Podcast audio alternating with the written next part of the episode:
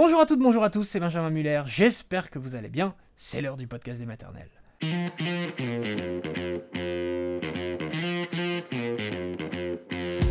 Le podcast des maternelles où on va parler aujourd'hui de l'épreuve que peut représenter pour le couple le fait d'avoir un premier enfant. Parce que oui, bien sûr, c'est une épreuve. Ne faisons pas genre que ce n'est pas le cas. C'est une épreuve, une épreuve. Pas forcément négative, mais une épreuve quand même. C'est pas pareil après qu'avant, on va pas se mentir. Donc témoignage de Mélanie, et puis juste après, nous serons avec Dr Michael Guetta. C'est parti.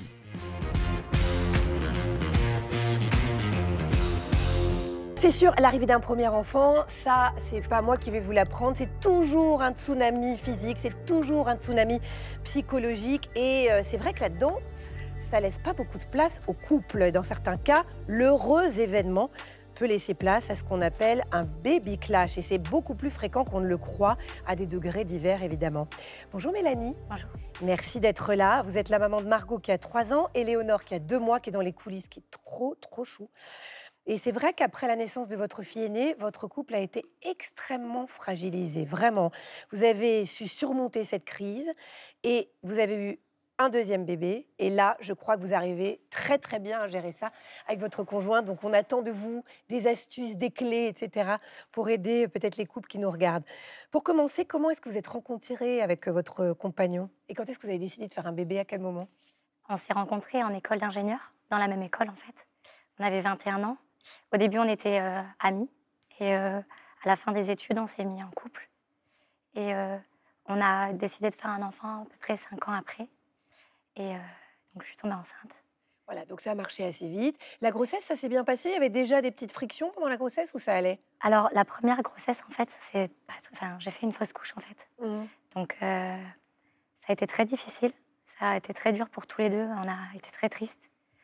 Et on s'en est remis. Après, on a attendu encore un an avant d'avoir euh, Margot, enfin d'être enceinte de Margot. Et euh, là, du coup, on était super heureux, mais moi, j'étais un petit peu, un petit peu marquée. Bien sûr. Louis un peu moins, mais enfin, il était plus serein, on va dire, plus confiant. Moi, par contre, j'avais très peur. J'avais très peur de. À chaque échographie, j'avais peur. En fait, ça m'avait marqué vraiment. Euh, dans un message très fort de tout, peut s'arrêter en fait. Tout peut s'arrêter à tout moment et c'était vraiment très très présent pendant cette grossesse-là. Et à ce moment-là, lui, il vous rassurait, il était, il était avec vous euh? Oui, je lui parlais beaucoup. Euh, j'ai toujours beaucoup parlé, il m'a beaucoup, beaucoup, toujours, enfin, toujours beaucoup écouté en fait. Et, euh, et il arrivait à essayer de me calmer, même si des fois en fait j'étais vraiment très très très tendue. Je pouvais être avoir des colères. Je pense que les hormones aussi, pendant la grossesse. Euh, Et lui, il était compréhensif, on va dire, pendant la grossesse. Vous avez eu un accouchement difficile aussi. Hein? Alors, difficile, ouais, très long surtout. Oui, long, c'est ça. 35 heures, c'est ça? Oui, de la première contraction à l'accouchement, mis, on a mis 35 heures. Et en fait, euh, j'avais très peur. C'est pour ça, je pense que ça a été si long. J'avais très peur que Margot euh, meure, en fait, enfin, qu'on la perde, quoi. Oui, vous étiez encore très traumatisée, très marquée par votre fausse couche. Oui, oui. Alors, quand est-ce que les tensions ont commencé? Les tensions, elles ont commencé plutôt après, euh, au retour de la maison, parce qu'en fait, euh, Louis, il est éleveur laitier, mmh. du coup. Il éleveur laitier, oui. Éleveur laitier, oui. Il n'a pas pu se faire remplacer euh, tout de suite après la naissance de Margot. C'était pas encore bien calé, ces trucs de remplacement.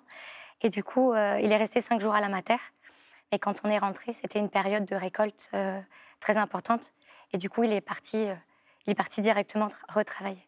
Donc je me suis retrouvée à la maison euh, euh, toute seule avec Margot. Ça m'a fait un peu euh, bizarre parce que une heure après être rentrée, ça fait un peu ok, on va réussir à gérer. Et on a tous vécu ça, mais c'est vrai que si en plus on est très fatigué et qu'on a peur, c'est très compliqué. Oui, c'est ça. C'est surtout cette peur-là qui m'a marquée tout au long de la, de la, du postpartum, en fait. Les premières frictions, je me rappelle la, la, dispute mémorable, la première, en fait, c'est c'était donc une période de récolte. Et en fait, ils font ça collectivement. Il y a 7, 8 agriculteurs qui s'entraident. Et euh, le soir, il y a un dîner ensemble. C'est assez convivial. Sauf que Margot, en fait, elle avait un problème de. De comment dire De, de remonter De remonter, voilà, de, de, enfin, d'intolérance aux protéines de lait. Donc, elle, était, elle regurgitait beaucoup. C'était très, très compliqué. Je devais beaucoup la, Vous la porter. Pas beaucoup. Je ne dormais pas. Et donc, un soir, quand il devait dîner euh, avec, du coup, ses collègues j'ai envoyé un message. Je lui ai juste dit, je suis très fatiguée là en fait. Dans ma tête, ça voulait dire, rentre, rentre. Sauf que bien, bien sûr, c'était pas assez clair, donc il n'est pas rentré. Et là, quand il est rentré, il est rentré très tard. J'ai explosé. C'est-à-dire que là, on a toutes vécu ça. Ça monte. je vous dis, c'est pas possible, il va pas rentrer. Bon, il va rentrer tôt. Ah non, il est toujours pas là, il est toujours pas là. La colère monte et après, ça explose. Euh, en règle générale, en dehors de cette dispute-là, vous vous disputiez à quel propos? Euh, Vraiment, c'était c'était vraiment le fait C'était la, la fatigue, c'était le fait qu'il s'investissait pas assez. C'est la clé, en fait, je pense, d'un baby clash. C'est quand on est épuisé, on n'arrive pas à gérer ses émotions. Enfin, moi, en tout cas, j'arrivais vraiment plus à gérer mes émotions. Et en fait, les, les, les disputes arrivaient souvent parce qu'en fait, j'avais besoin qu'ils prennent le relais, qu'ils prennent le relais pour que je dorme, en fait. Mais j'arrivais pas forcément à lui faire comprendre de façon claire. Et du coup, euh, je gardais beaucoup de choses aussi. Et du, en fait, ça, je me mettais très en colère parce que ben voilà, il, ne prenait pas de temps pour moi en fait. Euh, à l'arrivée de Margot, vous devenez une famille, donc vous éloignez euh, un peu l'un de l'autre. Est-ce qu'on peut dire que vous vous, sentiez délaissé, carrément? Je dirais pas que je, me sentais délaissée, c'est juste qu'on est passé du mode amoureux à un mode euh, un peu équipe, quoi. C'était plus le même mmh. fonctionnement de couple, en fait. C'est ça aussi qui m'a beaucoup déstabilisée. C'est que, bah, voilà, on était en mode. surtout lui, il avait un, un boulot très passionnant pour lui. Enfin, à sa place, j'aurais fait pareil. Je pense que je me serais mise dans le boulot, c'était super pour lui. Sauf que ben, lui, c'était boulot, super fatigant. Il rentrait, il faisait tout pour être avec Margot. Et c'est tout, en fait. Après, le couple, ben, on l'avait mis un petit peu de côté. Moi, j'étais épuisée. Donc, dès qu'il rentrait, j'essayais de, voilà, de gérer pour me reposer, etc. Mais oui, puis vous, est-ce que vous vous disiez comme euh, la plupart des femmes, ah là là, il travaille énormément, donc c'est moi qui vais gérer les nuits Ah oui, c'était une grosse Parce que demain, je peux rester à la maison, je peux me reposer, alors qu'en fait, on ne se repose pas en postpartum, il faut le dire une bonne fois pour toutes. En tout cas, pour Margot, je me suis, j'ai pas réussi à me reposer parce que je pense qu'avec le stress, la peur, j'arrivais pas en fait. J'étais en hyper vigilance. C'était des angoisses très très fortes en fait. Et oui, effectivement, j'ai fait l'erreur euh, euh, de me dire bon, le pauvre, il se lève tôt, il est fatigué. Bon, ben je vais gérer quoi sans, lui en parler en plus. Voilà, c'est ça, c'est le problème surtout. Quand le, le, le, pic de travail est redescendu un petit peu, est-ce qu'il a pu se réinvestir? Est-ce qu'il a pu vous aider, prendre le relais? Oui, en hiver, du coup, c'est un peu plus calme. Du coup, il est revenu à la maison. Enfin, revenu. Il était là, mais je veux dire, il était un peu plus présent. Et là, en fait, les disputes, elles ont changé de sujet. C'est-à-dire que moi, j'avais passé H24 euh, euh, avec ma fille pendant trois mois, trois, quatre mois. Et du coup, pour moi, euh, je savais quoi. Je savais dès qu'elle pleurait, euh, dès qu'elle avait un problème, je, reconnaissais à son pleur ce qu'elle avait besoin. Et du coup, ça, ça me saoulait vraiment qu'il ne m'écoute pas. Parce que je, lui disais, mais là, fais ci, fais ça. Parce que là, en fait, elle a besoin de ça. Relève-la, elle a besoin de régurgiter. Et en fait, j'étais toujours un petit peu derrière lui, comme ça, à lui dire quoi faire.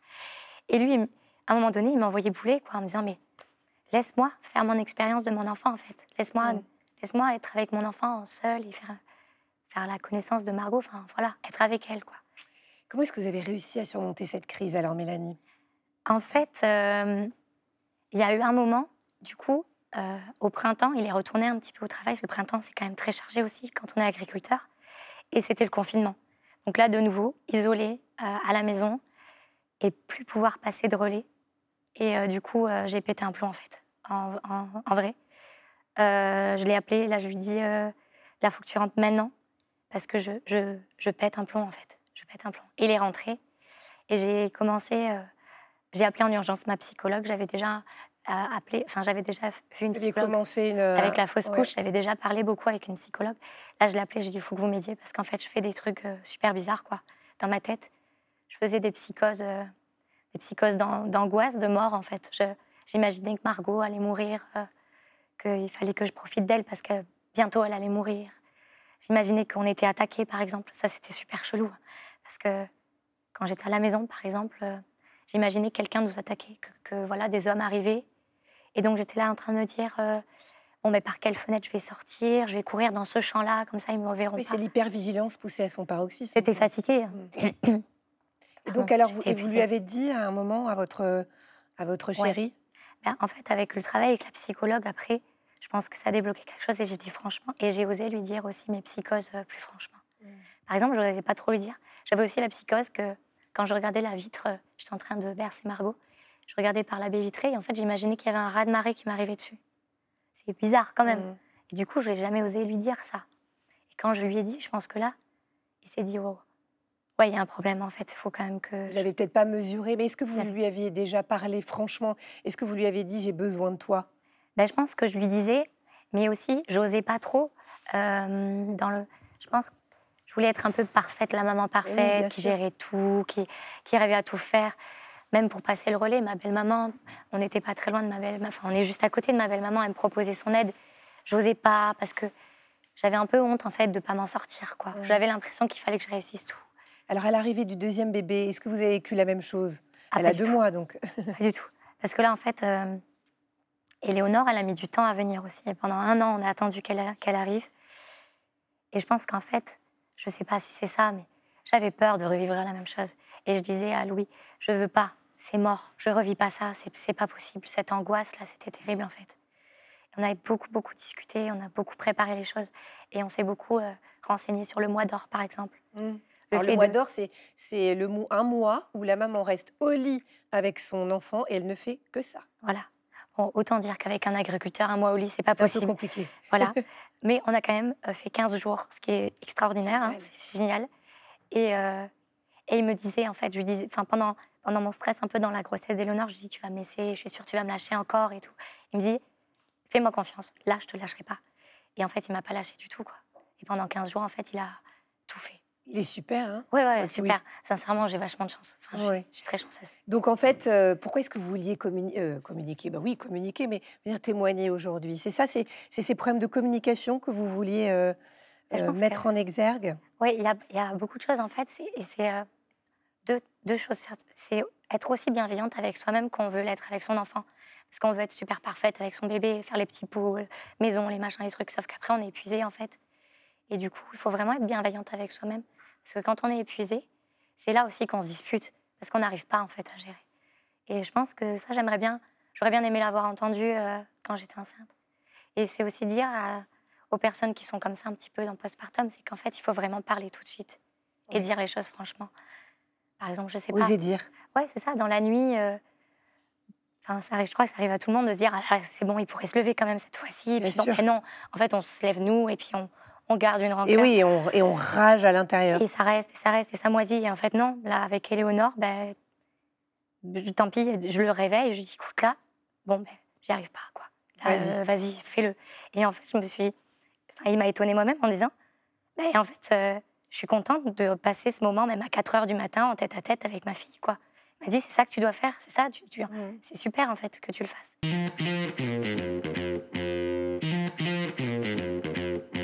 Bonjour, docteur Michael Guettard. Bonjour. Merci d'être sur ce plateau. Vous êtes psy- pédopsychiatre et thérapeute familial à l'hôpital de la Pitié-Salpêtrière à Paris. Est-ce que tous les couples sont obligés, après le premier enfant, de, je dirais, de, de traverser cette période de turbulence?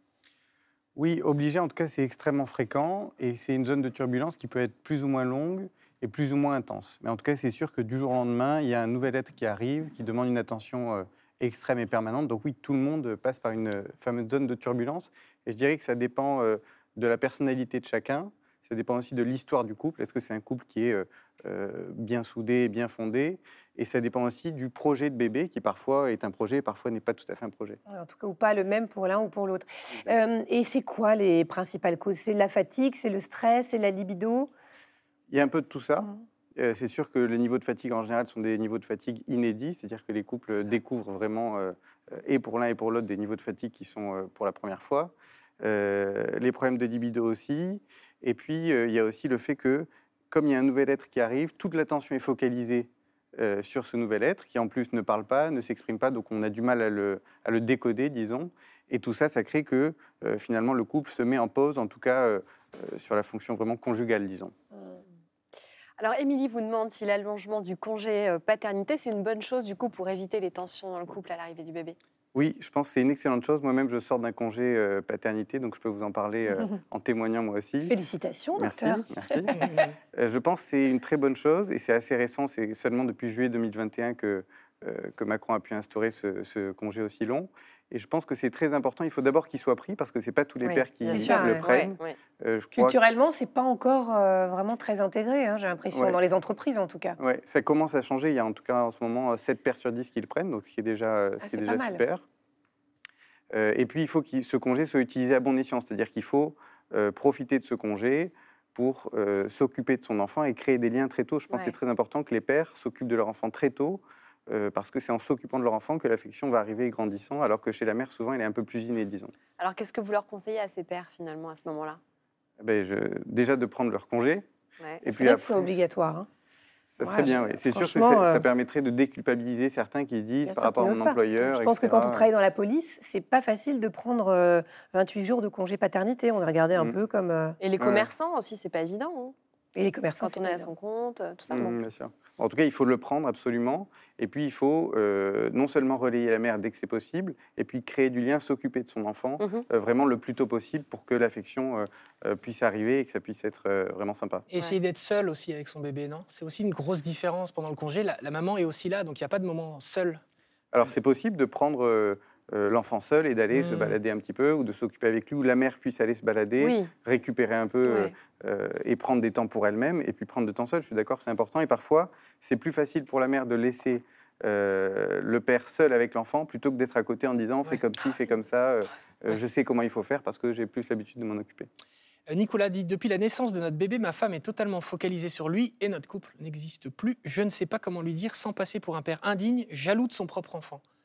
Alors ça, ça dépend si ça fait longtemps que ça dure, parce que c'est en général, j'allais dire physiologique que ça se passe comme ça au tout début. Si vraiment ça dure, euh, je pense qu'il faut qu'il puisse réussir à lui dire déjà que ça lui pèse et qu'il faut que le couple puisse se retrouver.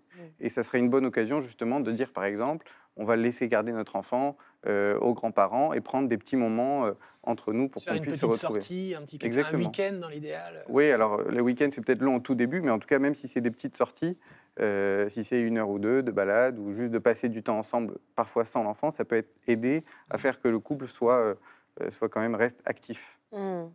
Camille vous dit on se dispute beaucoup depuis que nous sommes devenus parents car on n'est pas d'accord en matière de pratique parentale. Comment sauver notre couple? Alors là, c'est un sujet important parce que il y a deux types de couple. Il y a le couple parental dont elle Oui. parle ici, c'est-à-dire l'attitude qu'il faut avoir vis-à-vis de l'enfant, et il y a le couple conjugal. Là, on voit que dans la question, il y a déjà les deux qui sont entremêlés. Ce qui est important, à mon avis, c'est sur le plan parental de se mettre d'accord. Il faut absolument trouver le moyen de faire des compromis et de tomber d'accord pour proposer quelque chose de cohérent à l'enfant, parce que l'enfant, pour se développer, a besoin d'une grande cohérence et que les parents soient d'accord. Et puis après, le couple conjugal, ils peuvent avoir des désaccords, mais il faut vraiment qu'ils arrivent à proposer, euh, comme une équipe, quelque chose de cohérent à leur enfant.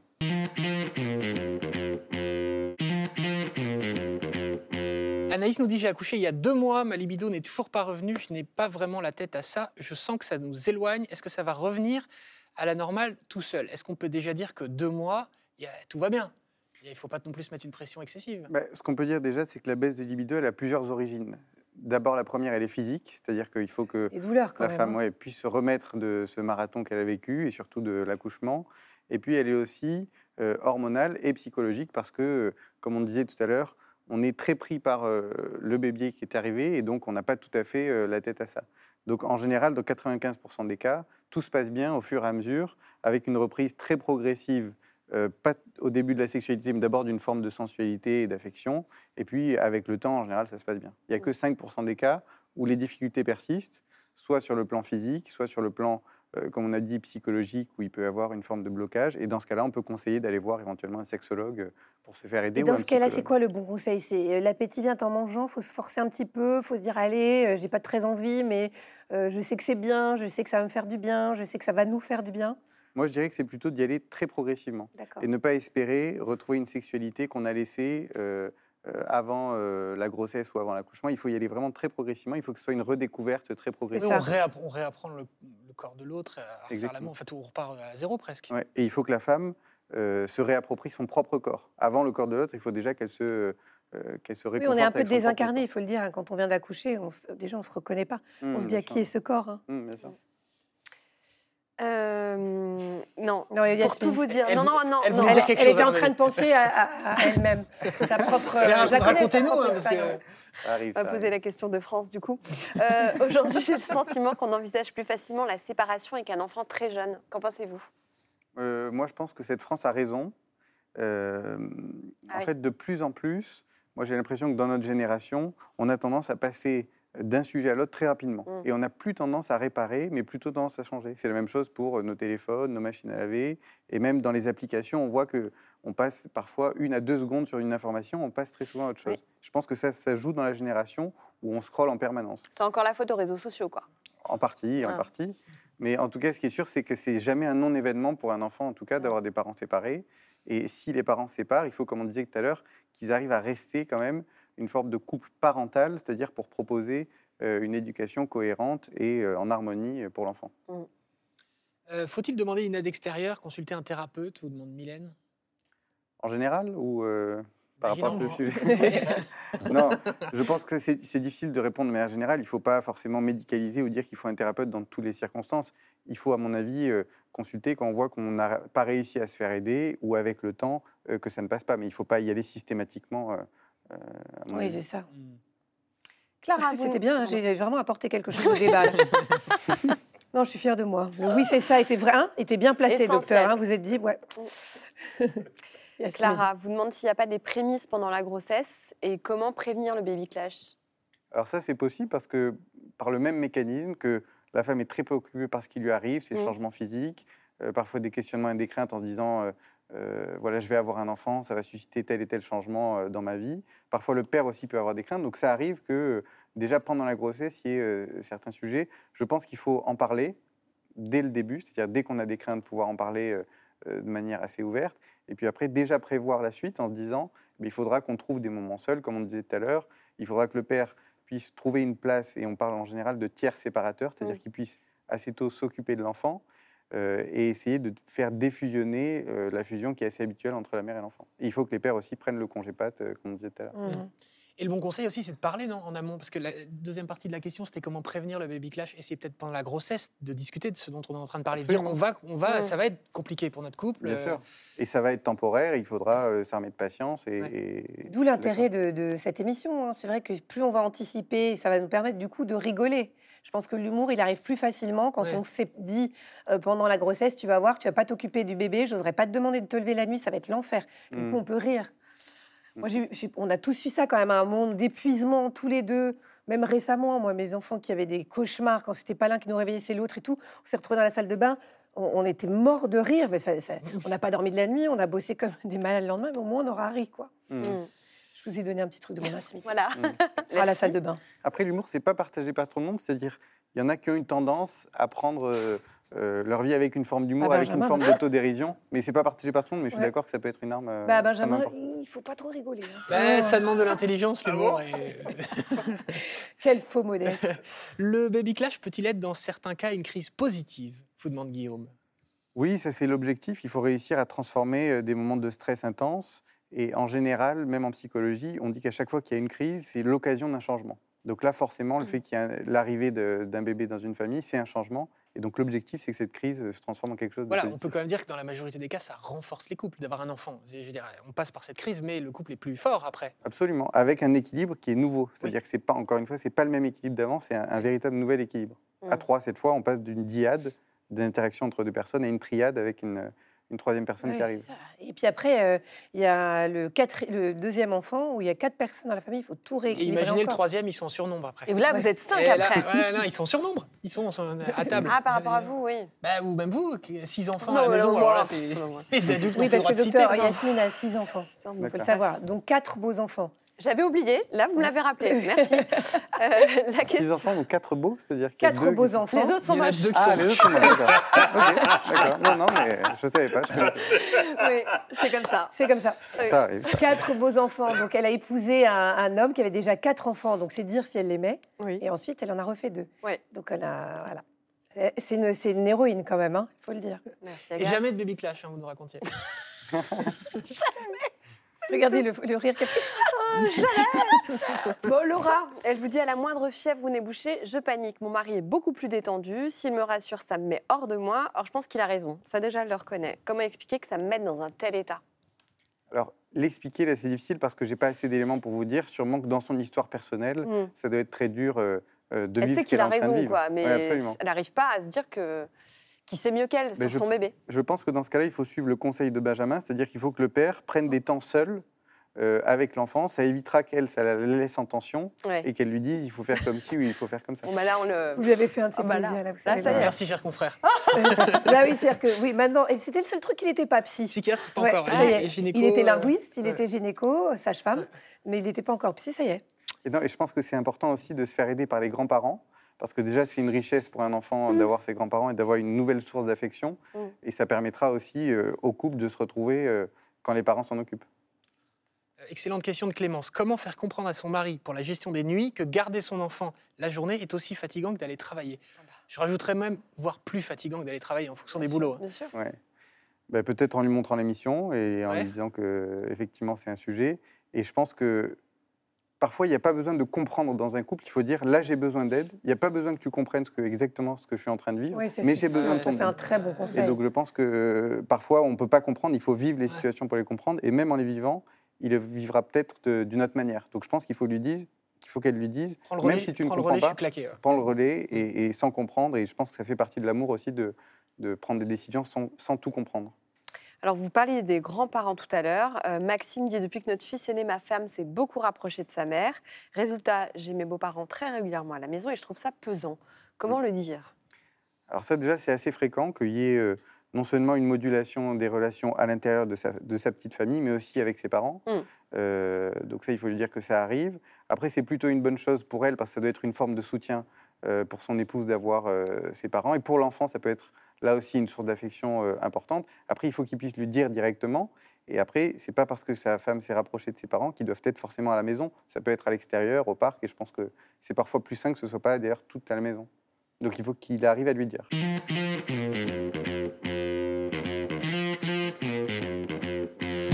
Merci docteur Michael Guetta, merci à Mélanie d'être venue dans la maison des maternelles. Ciao tout le monde